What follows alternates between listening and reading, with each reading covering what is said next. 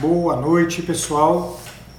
Bem-vindo a essa live de terça-feira. Bem-vindos. Nessa live nós estamos tratando do tema Ser Homem e Arquétipos da Masculinidade. Por favor, se estiverem me ouvindo bem, me ouvindo bem, deem aí um oi. Oi, Tia. Muito bem. Olá, Isadora. Letícia, bem-vindos. Eduardo. Muito bem, ok. Tudo bem aí, pessoal? É, peço a vocês para chamar aí os, o máximo de homens que vocês souberem que estão aí ao vivo, para que a gente, ao vivo, é, é, conectados, para que possam participar dessa live.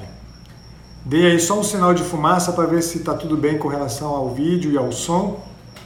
Oi Camila, oi Dani. E a gente começa. Boa noite, Rosângela.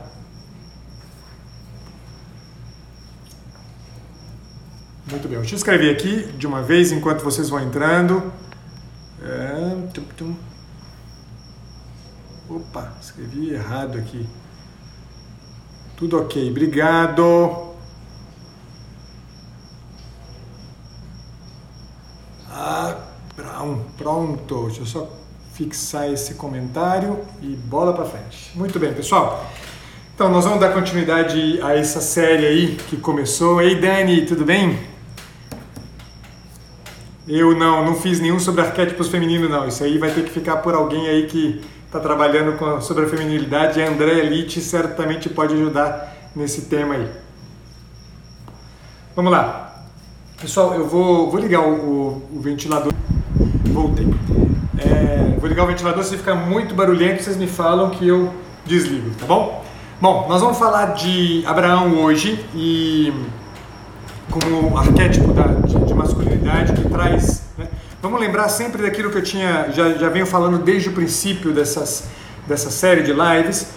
Quando a gente é, é olha para o arquétipo, a ideia mais importante né, na, na, na, nossa dizer, que, que brota na nossa compreensão quando a gente está diante do arquétipo é justamente porque o arquétipo tem a capacidade de nos colocar diante de algo que é um potencial nosso diante de algo que está escondido e que pode vir à tona.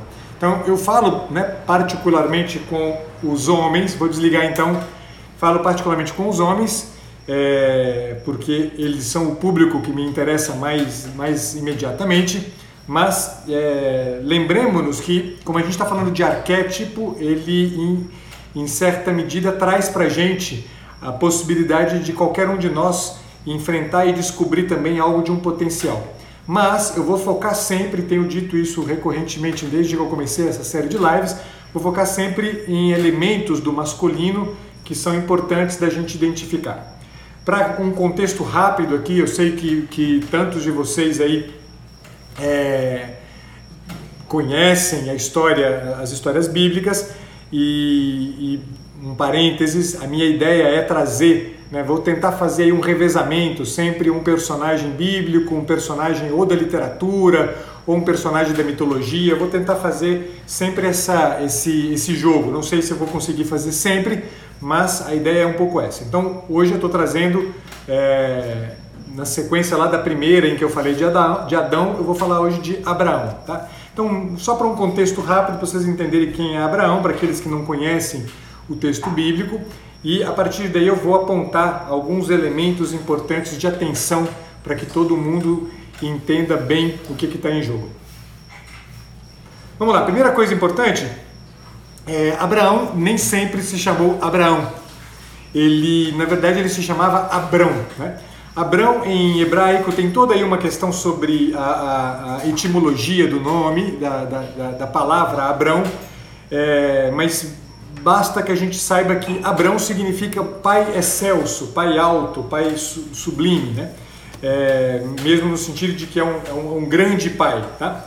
E Abrão ele era descendente direto de Sem, filho de Noé, tá? Então ele vem aí dessa linhagem, né, que é, logo depois do dilúvio, a linhagem que deu início, né, repovoou a, a terra. E ele era filho de Terá, é, e tinha dois irmãos. Os irmãos dele eram Naor e Arã. estes, é, eles moravam em Ur, era uma família, é, uma família como quase todas as famílias naquele período da história, era uma família que estava sempre mudando de lugar, né? quer dizer, depender do, do, do, das necessidades, né? da, da, seja do rebanho, seja das ovelhas, seja o que for, eles estavam sempre mudando de lugar, mas eles estavam fixados em Ur, né? quando começa a história de Abraão. E na, naquele, neste momento, é, Abraão, Abraão, desculpa, tinha né, é, na sua companhia o seu pai Terá e o filho de, de Arã, chamado Lot. Tá? É, além deles, tinha uma meia-irmã, que era filha de Terá, é, não com a mãe de Abraão, de Abrão, tinha é, na companhia deles também Sarai, né, que acaba se tornando esposa de Abrão. Tá? Então, isso aqui é um contexto geral em termos de, de início da nossa conversa. Bom, tem um determinado momento da história, é, desse início da, da, da vida de, de, de, Abrão, em que ele resolve sair de, de Ur e se desloca para Arã, né? o mesmo nome do irmão dele, inclusive, um lugar que ficava localizado, onde hoje a gente chamaria aí, é, é, o que seria o equivalente à Turquia, né? quer dizer, uma região da Turquia. É, vale, vale chamar atenção, né, o, o, o só para o rumo, né, o tamanho da distância que Abraão se deslocou, é, no caminho de Ur para Arã, ele percorreu mais ou menos mil quilômetros, né, com Terã, ó, desculpa, Terá, Sarai, a sua esposa, e o, o, o seu filho Lot. Né? É, então eram quatro, além do rebanho de, de Abrão, que estavam juntos nesse caminho. Chegando em em Arã, o Terá, seu pai, morre e ele morre com 205 anos de idade, né? isso segundo o relato bíblico, e é, naquele momento Abraão tinha 75 anos. E estando em Arã, ele recebe uma ordem de Deus, é, segundo a qual ele deveria se, se, deslocar de Arã e ir em direção a, a Canaã, né? um lugar que estava a também, né? na verdade, Arã, é, não, exatamente isso. Ele se, resolve se deslocar para Canaã, que estava mais ou menos 650 quilômetros do lugar onde ele estava, né, em Arã. O, o, lugar onde hoje é, é Canaã, né, desculpa, naquela época Canaã, é o lugar onde hoje equivale um pouquinho ao, ao, ao território de Israel, tá? do Estado de Israel. É, em Canaã, Abraão se, se instala é, sob a sombra do carvalho de, é, de Mambré, onde Deus né, é, diz para Abraão que aquela terra estava destinada a ele como herança. E ele então né, se instala ali, constrói um altar e resolve né, ficar naquela região ali é, a pedido de, de do, do, próprio Deus, né, Yahvé. É, naquele momento, né, estando ali em Canaã, ele é perseguido pelo, por, por, pelos egípcios e é, para que não houvesse a possibilidade dele ser morto, ele pede para Sarai, sua esposa, para é, avisar para o faraó que na verdade ela era irmã de Abrão. Né? Sarai era uma mulher muito bonita e ele entendia que se ela se apresentasse como esposa de Abrão, que o faraó poderia matá-lo né, para poder obter, para poder ficar com, a, com Sarai. Sendo né, é, Sarai irmã de, de Abrão, ele acreditava e esperava que o faraó o cumulasse de bens. O faraó assume é, Sarai como uma mulher, uma das suas mulheres, e, mas no entanto, né, logo, logo se recupera o, o, o a, a relação entre os dois é, e nessa história aí, né, no, no, no, no, período em que, que Abraão esteve né, negociando com os egípcios, ele acaba enriquecendo, ele e o seu, o seu sobrinho Lot enriquecem. Ambos passam a ter grandes posses, é, sobretudo posses em, em, no rebanho, e Abraão, então, preocupado com o, o bem-estar da relação entre os dois, propõe a Lot que ele se, se instale em outro lugar e Lot então vai é, se instalar em Sodoma.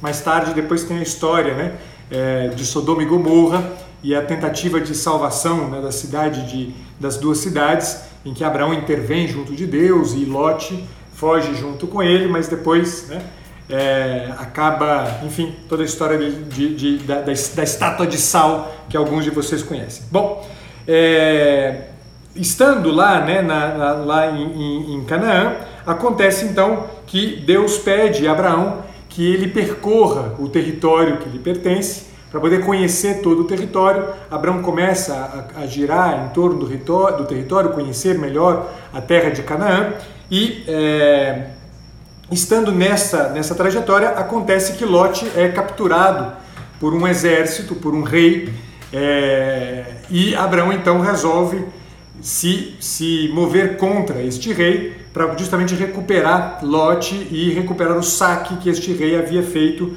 da terra, dos, das posses de Lot. Então Abraão junta né, um, um, um, pequeno exército e enfrenta este rei e sai vitorioso, consegue recuperar Lot, consegue recuperar outras pessoas né, do, do, da, da, das terras de Lot e consegue recuperar sobretudo o saque e portanto né, Abraão se mostra um, um bravo guerreiro. Né? Essa é uma característica importante, a gente vai ver logo, logo como isso é significativo, como é, aspectos desse arquétipo que é o arquétipo de Abraão.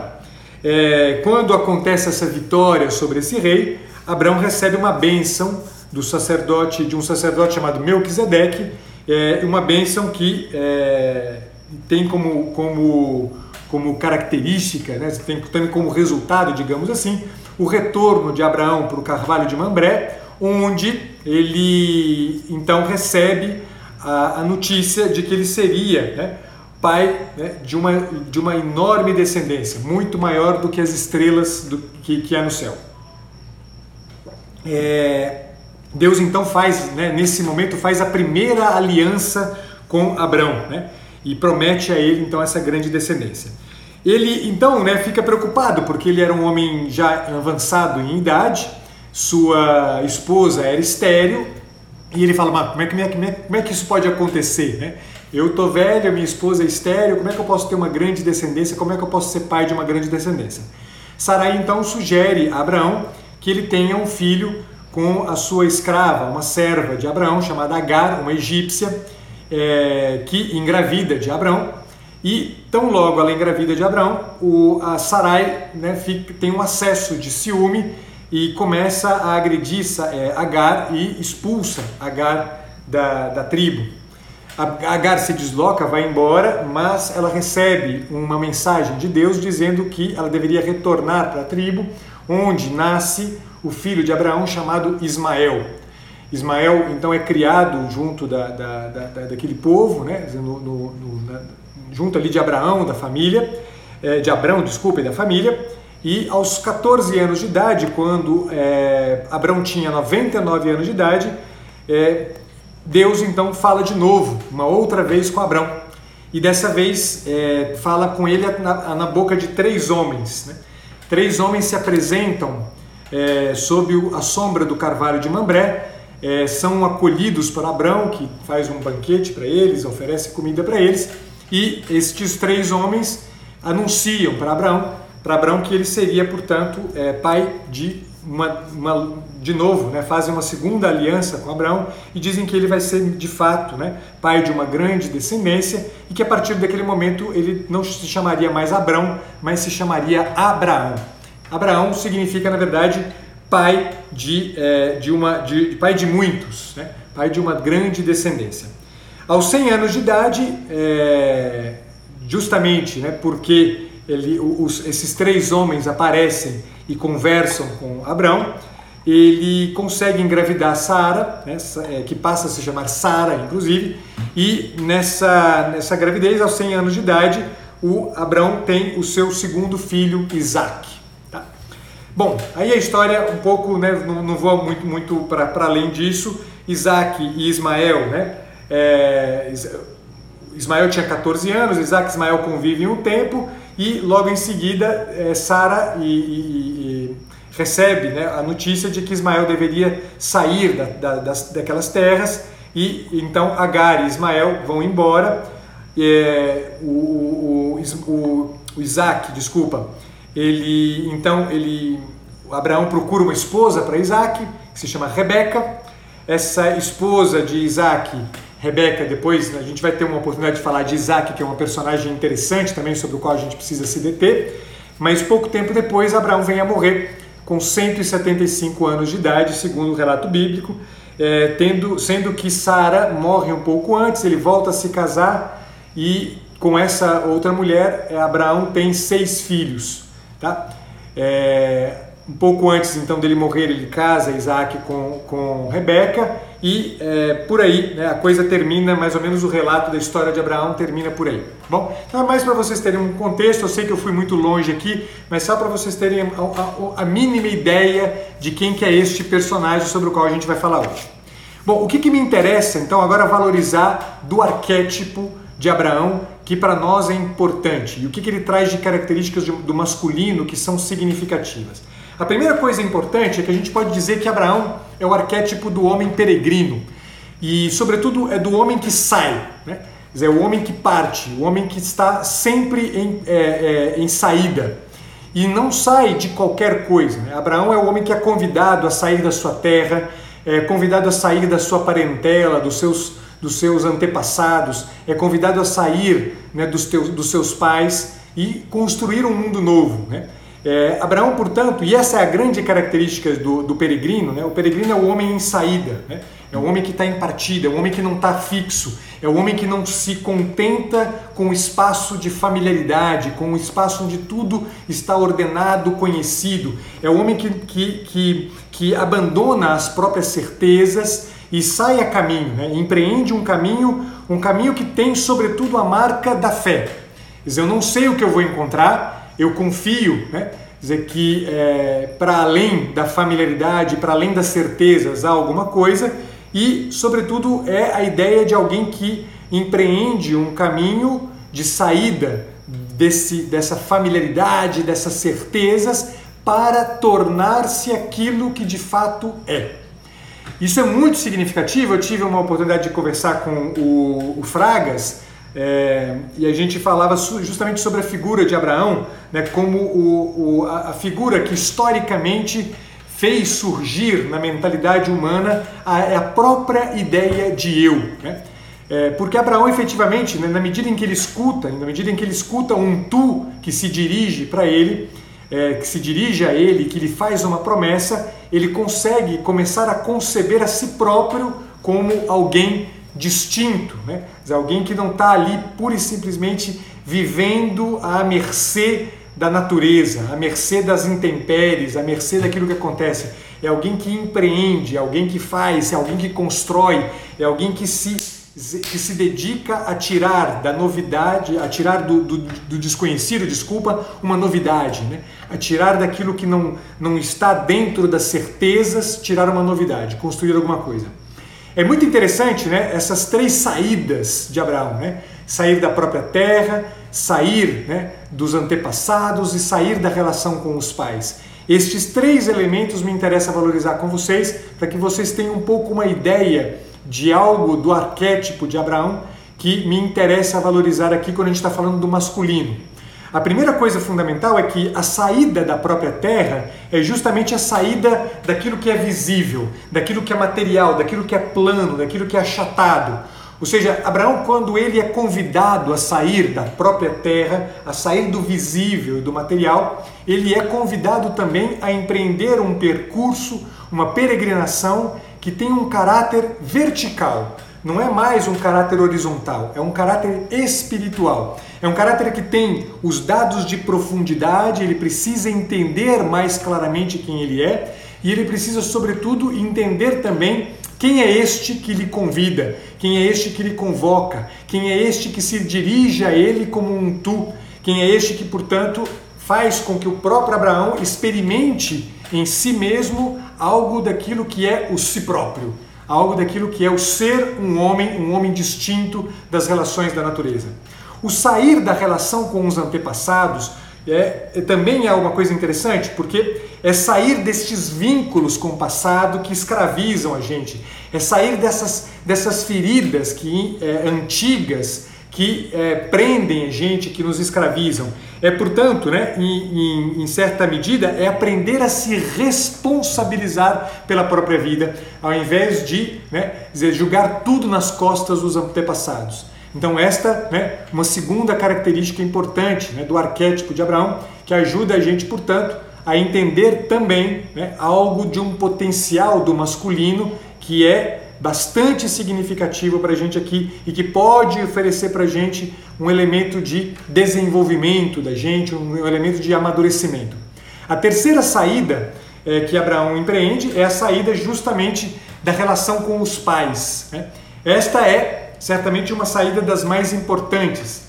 É, é, o que está sendo solicitado de Abraão em alguma medida é a, a, a, urgência de é, abandonar aquela perspectiva de estar o tempo inteiro tentando provar para os pais alguma coisa. Né?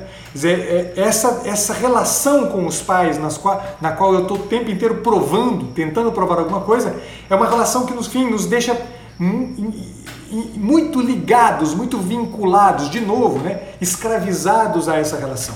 Então, o homem Abraão é um homem peregrino, é um homem em saída, é um homem que sai das certezas, que sai da familiaridade, que sai do achatado e empreende um caminho de verticalidade, de relação profunda, né, de compreensão profunda de si mesmo, de relação com o próprio Deus, que é aquele quem revela o si mesmo a Abraão. Ele é o homem que, que abandona as amarras das antigas feridas e que, portanto, se responsabiliza, e é finalmente o homem que não é, que entende que a própria vida não é mais é, uma vida determinada por estar o tempo inteiro tentando provar para os pais alguma coisa. Isto deve, em, em, em, em larga medida, né, oferecer para o homem dizer, um elemento importante de compreensão né, do que, que é ser homem. A gente poderia né, é, também dizer uma coisa interessante, né? André Litt é, chegou a fazer um story né, dizendo como Abraão era um varão, né? E certamente né, é um homem guerreiro, um homem audacioso, um homem que saiu, que empreendeu, mas né, é, é interessante observar uma outra coisa. Né? O arquétipo ele não é sempre só luz, ele não é sempre só modelo de adequação. Eu vou ligar só um pouquinho o ventilador, porque senão eu vou terminar a live com uns 3 quilos a menos. É, ele não é só luz, ele é também alguma coisa que a gente poderia dizer, dizer de é, é, apontar para a característica de uma certa sombra. Porque pela história que eu narrei para vocês, muito rapidamente, a gente já identifica alguns elementos né, de sombra em Abraão. Né? Abraão é um homem calculista. Né? Abraão é, sobretudo, né, um homem que é, cometeu erros, mas erros que têm algo de uma certa, é, de uma certa covardia. Né? Não foi só uma vez que Abraão pediu para Sara se apresentar como sua irmã, por verdadeiro que seja, ela era meia irmã de Abraão, mas é, por duas vezes consecutivas o Abraão apresentou Sara como sua irmã para poder livrar, né, se livrar, livrar a própria pele, né, colocando Sara evidentemente em maus lençóis. Né. Então tem um certo, tem uma certa covardia, um certo medo de Abraão, né, dizer que aponta para um homem que por isto é menos? Não. Muito pelo contrário, porque a grande questão que está em jogo aqui é que Abraão carrega em si, exatamente pela, pela é, experiência de autorresponsabilização a que eu me referia antes, ele carrega também a, a, a, urgência de uma a urgência que um arrependimento traz para o seu coração. E por isso mesmo, não é um homem que fica determinado pelo erro, não é um homem que fica determinado pela covardia, não é um homem que fica determinado pelo, pelos cálculos. É um homem que muda, é um homem que se transforma, é um homem que se deixa mudar e se transformar, é um homem que se deixa o tempo inteiro é, sob a ação deste elemento de verticalidade. Ele não é mais o homem da natureza, não é um homem achatado da natureza e que está o tempo inteiro mera e simplesmente é, só respondendo às intempéries. Isso é muito importante para a gente. Ser homem tem necessariamente é, que ver com reconhecer algo desta sombra, algo dessa covardia, algo deste erro, algo desse, desse, dessa, dessa, dessa, dessa posição, dessa postura de cálculo, de, de estar o tempo inteiro sob certezas, agindo sempre né, sob certezas e aventurar-se e arriscar-se na novidade, arriscar-se no caos, arriscar-se naquilo que não tem controle, para justamente tirar do caos, da incerteza, da ausência de controle, tirar dali de dentro alguma coisa que frutifique como descendência. Quando eu digo que frutifica como descendência, eu estou falando de uma riqueza, eu estou falando de alguma coisa que tem que ver com eu, eu, eu estou na vida para gerar, mas gerar não a morte, gerar vida, gerar alguma coisa que permaneça, gerar alguma coisa que tenha uma marca profunda da minha pessoa. Só faço isso se eu empreendo esse caminho vertical, ao invés de eu ficar sempre achatado na materialidade. Eu só consigo frutificar, eu só consigo ser fértil. E vejam que coisa impressionante. Abraão, né, por mais que tenha conseguido fertilizar Agar, ele, ele só de fato tem uma descendência conforme a aliança que Deus lhe fez, fez com ele, na medida em que ele encontra três homens. O homem, né, Abraão ensina para a gente isso, uma, é, ensina um aspecto muito importante. Ser homem pressupõe o convívio, o compartilhamento, o estar ao lado de outros homens, não de machões e de homens soft, como eu me referia já tantas vezes desde a primeira live que eu fiz com o Kiki, mas homens de verdade, homens com esse caráter de verticalidade que Abraão assumiu para si de uma forma tão consistente. Então, temos já aqui né, um outro elemento importante. A fertilidade masculina, ela é né, certamente resultado de um convívio com homens. Vejam que eu não estou falando da fertilidade biológica, não estou falando só da, da, capacidade de o um camarada é, gerar um filho porque tem espermatozoides todos ok. Eu estou falando da fertilidade como homem, da capacidade de construtividade, da capacidade de criatividade, da capacidade de intervenção sobre a realidade para não deixar a realidade achatada. É disso que eu estou falando.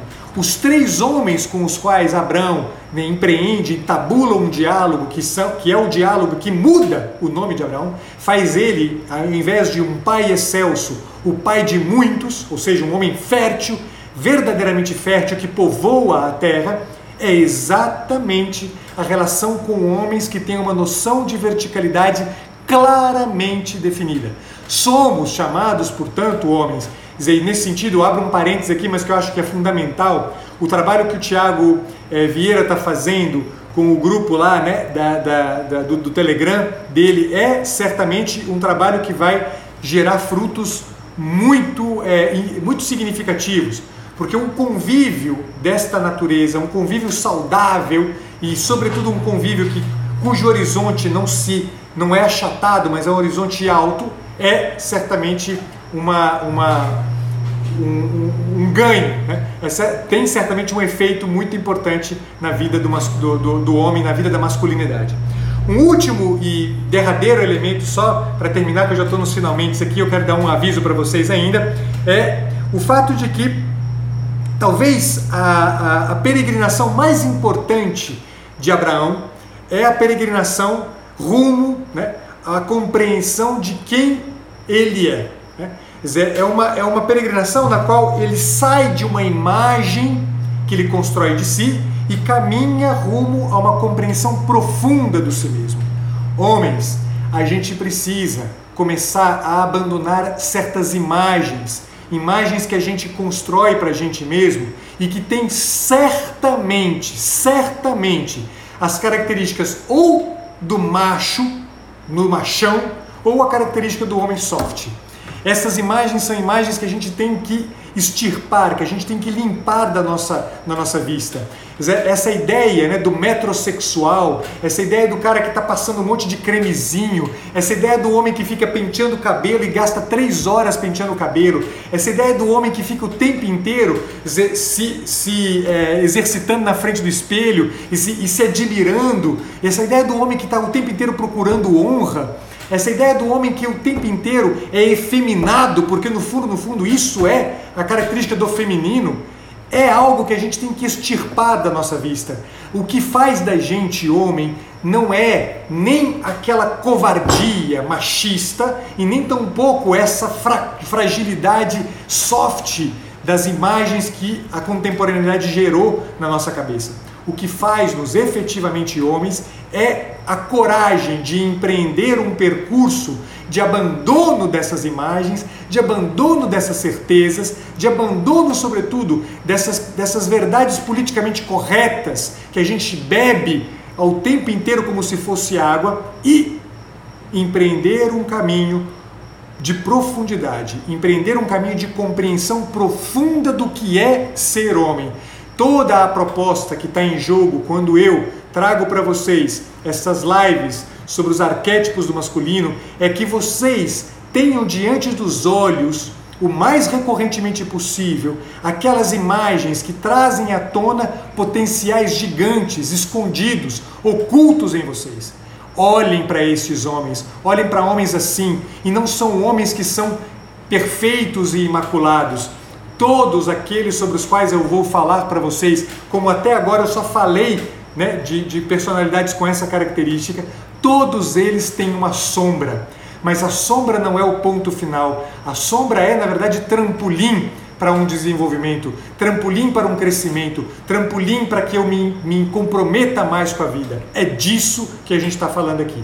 É disso que me interessa que a gente aborde o mais recorrentemente possível e é isso que eu quero que vocês tenham estampado diante dos olhos de vocês para vocês começarem a crescer na masculinidade. Última e derradeira é, questão é justamente o fato, né? E aqui na verdade é praticamente vou chover no molhado, mas dá uma resumida, né? O arquétipo do peregrino, que é Abraão, é justamente o arquétipo do homem disposto a mudar.